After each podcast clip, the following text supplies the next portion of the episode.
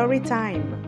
Non, sérieusement, cette semaine, je vous raconte l'histoire épique de Sarah Blakely que j'ai découvert sur YouTube en fin d'année 2013 grâce à un de ses discours.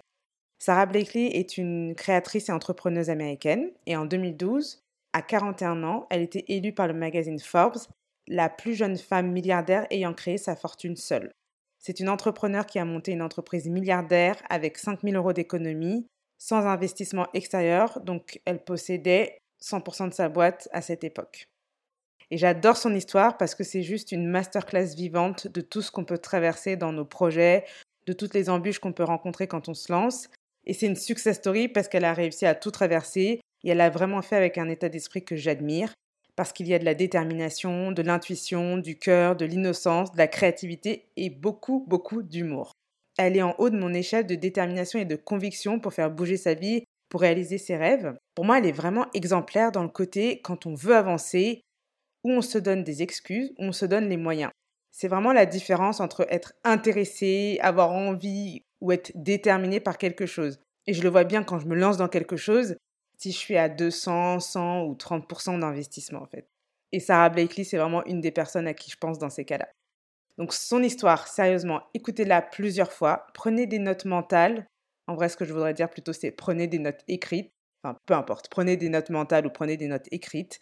Et voilà, c'est parti, j'arrête le teasing et on y va. déjà, les prémices. À 16 ans, elle faisait du vélo avec une de ses meilleures amies et son amie a été renversée par une voiture sous ses yeux et elle est décédée. Son père partait de la maison, ce qui a mené plus tard à un divorce, et en partant, il lui donne une boîte avec des cassettes de Wayne Dyer, qui était un leader du développement personnel, en lui disant J'aurais aimé savoir ça plus tôt, j'espère que ça va t'aider. Et elle est tellement dépassée par tout ce qui se passe dans sa vie qu'elle écoute les cassettes en boucle, au point que ses amis n'avaient même plus envie de monter dans sa voiture, mais certains diront plus tard qu'en fait ils auraient dû écouter tout ça. Donc ça c'est une partie clé de son histoire, et elle dit aussi que par rapport aux cassettes de Wayne Dyer, que l'école par exemple nous apprend quoi penser, mais pas comment penser, et que c'est vraiment ce que ça lui a apporté. Plus tard arrive la première embûche. Elle veut être avocate comme son père. Elle essaye le barreau, mais échoue à deux reprises, parce qu'elle fait partie de ces personnes qui sont pas très douées pour passer des tests. Et elle finit chez Disney, parce qu'elle voulait être le personnage dingo, mais comme elle est trop petite, elle finit en chipmunk. Donc ça vous donne un peu une idée du personnage. Ça, cette anecdote, je tenais vraiment à la mettre parce que elle n'explique pas bien dans les interviews comment elle est passée de euh, je voulais être avocate à bon bah allez, je vais, je vais chez Disney. donc voilà, donc c'était quand même une partie importante à souligner ici. Mais après, les affaires sérieuses commencent, ou comme certains diraient, c'est le début du commencement. Donc Sarah est dans sa voiture, elle fait du porte-à-porte en tant que vendeuse de fax, donc elle vit constamment le rejet depuis 7 ans qu'elle est sur ce poste.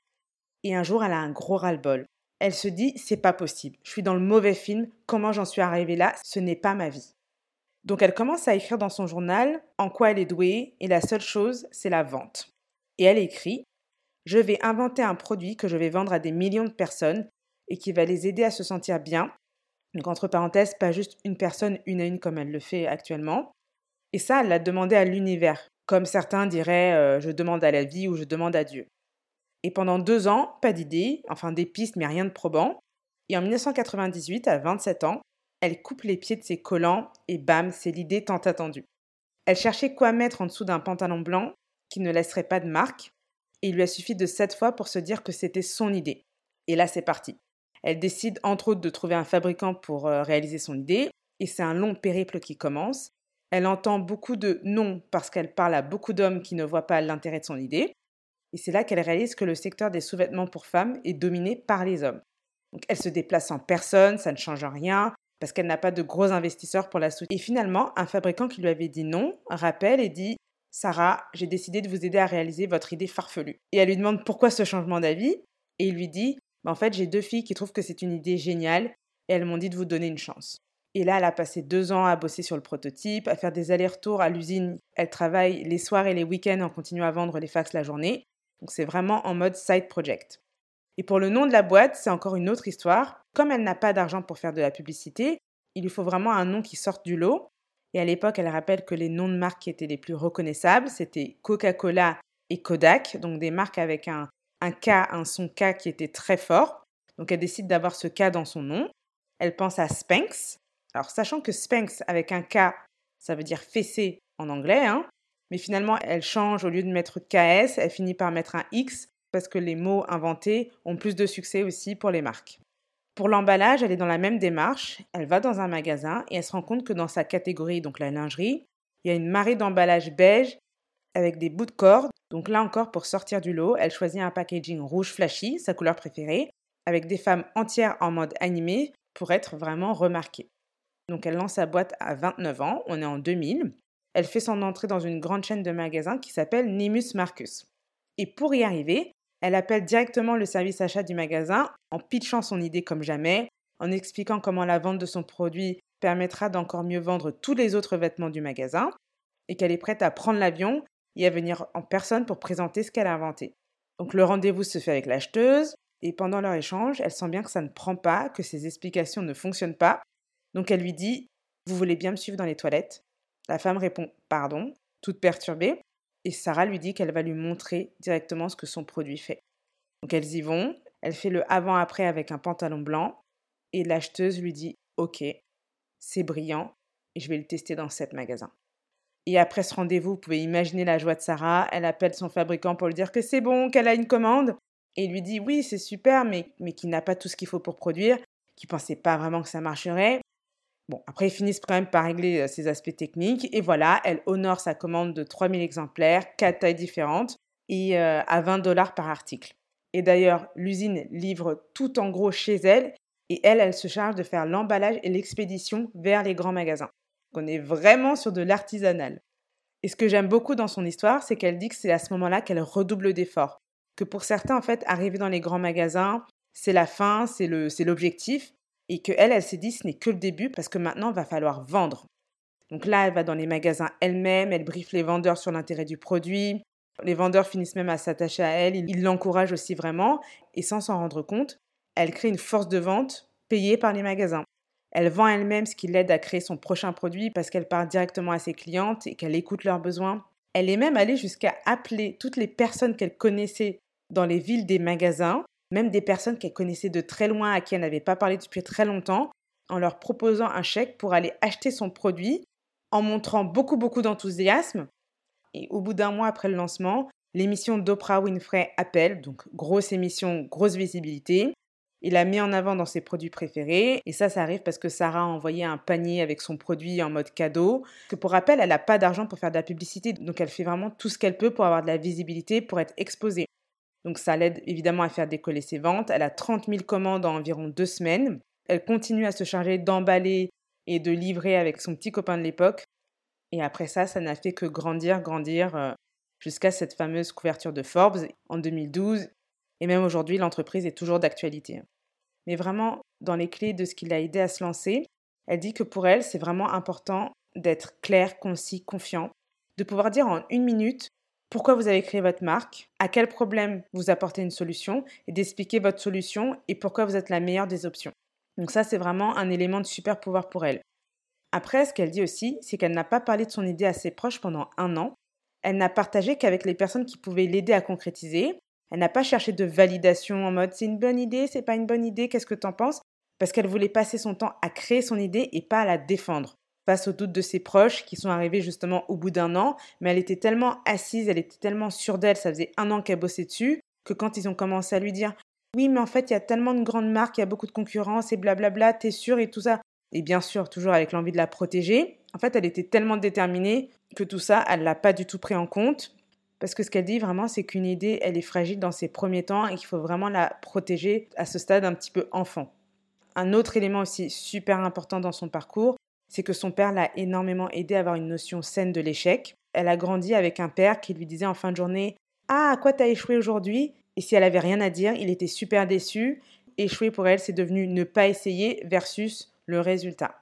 Ce qu'elle a reconnu aussi, c'est que finalement, parfois, ne pas savoir comment les choses sont censées être faites ça peut être une grande bénédiction. Elle connaissait rien au business, rien à l'industrie, rien à la lingerie. Elle a juste eu une idée et elle s'est dit bon bah je vais la faire et je vais la vendre. Et justement quand elle a eu sa première commande avec les grands magasins, il y a des personnes qui vendaient des produits qui lui ont demandé mais comment t'as fait Comment t'as fait pour rentrer dans les grands magasins? Et elle a dit bah je les ai euh, appelés. Et ils disent comment ça tu les as appelés? Bah oui je les ai appelés. Vous faites comment vous? Et la personne lui répond bah non on fait des conventions. Il y a des conventions où chacun présente ses produits et les acheteurs des grands magasins viennent et en fait, tu as toujours l'espoir que quelqu'un euh, eh ben, repère ton produit. Sarah, elle explique qu'elle n'en savait pas assez pour savoir qu'il y avait un circuit comme ça. Et heureusement pour elle, parce que du coup, elle a bypassé tout ça et elle a juste appelé les magasins en fait. Et c'est vraiment un état d'esprit qu'elle a gardé, de remettre les choses en question et d'y aller sans se demander comment c'est censé être fait normalement. Parce que justement, c'est comme ça qu'on ouvre de nouveaux chemins. Elle s'est rendue compte aussi que c'était vraiment libérateur d'embaucher ses faiblesses. C'est-à-dire qu'au début, elle faisait tout, elle était obligée de tout faire, mais elle s'est bien rendue compte quand même qu'elle était beaucoup plus douée sur la vente et le marketing. Elle donne toujours comme conseil de très vite embaucher ses faiblesses. Dire que là, on n'est pas bon, dès qu'on peut, on embauche des personnes pour qui ce sont leurs forces et on avance comme ça. Et une chose aussi que j'aime bien, c'est qu'on dit souvent que c'est important d'être bien entouré. Et certains disent parfois, oui, mais j'ai pas accès, j'ai pas de personnes dans mon entourage vraiment qui peuvent m'inspirer, etc.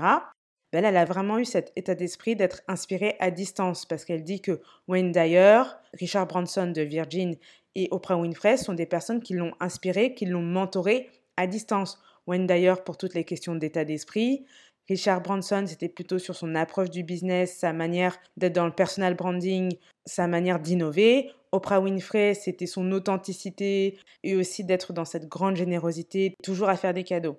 Donc ça, ce sont vraiment aussi des grandes clés qui l'ont mené euh, à sa réussite, qui l'ont aidé à réussir ce qu'elle voulait faire. Et je vous partage aussi une dernière anecdote qui me plaît beaucoup avec Sarah ce qu'elle raconte, c'est que dans sa première année, elle était dans un cocktail un peu business et il y a trois hommes qui s'approchent d'elle en lui disant Oh, on a appris euh, que tu avais lancé un business, mais euh, est-ce que tu sais que le business, c'est la guerre? Donc j'espère que tu es prête à faire la guerre. Et euh, elle a rien dit, elle a souri. Et quand elle est rentrée chez elle, elle s'est assise, elle a explosé en sanglots et elle s'est dit qu'elle n'avait pas envie de faire la guerre, qu'elle n'était pas là pour faire la guerre. Et elle a commencé à se reprendre en se disant bah, qu'elle allait faire ça à sa façon avec une approche très énergie féminine, en suivant son instinct, en suivant son intuition, et qu'elle n'allait pas se laisser prendre dans ce tourbillon.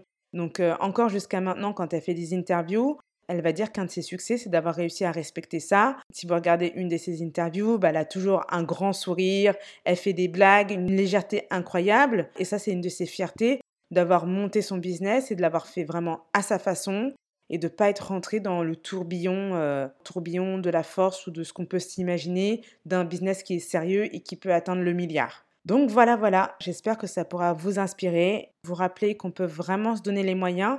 Et Sarah a vraiment ce message de quand vous donnez les moyens, la vie répond aussi. C'est un petit peu ce côté euh, comme si vous étiez en partenariat avec la vie. Si vous voyez les embûches comme des choses à traverser, il y a toujours le filet de sécurité qui vous attend, il y a toujours quelque chose de l'autre côté du pont, mais qu'il faut avoir le courage de y aller. Il faut vraiment y aller. Et toujours avec cette idée que vraiment elle a pris son succès en main et qu'elle n'a rien laissé au hasard. Je vous souhaite une très bonne semaine et je vous dis à vendredi prochain. À bientôt!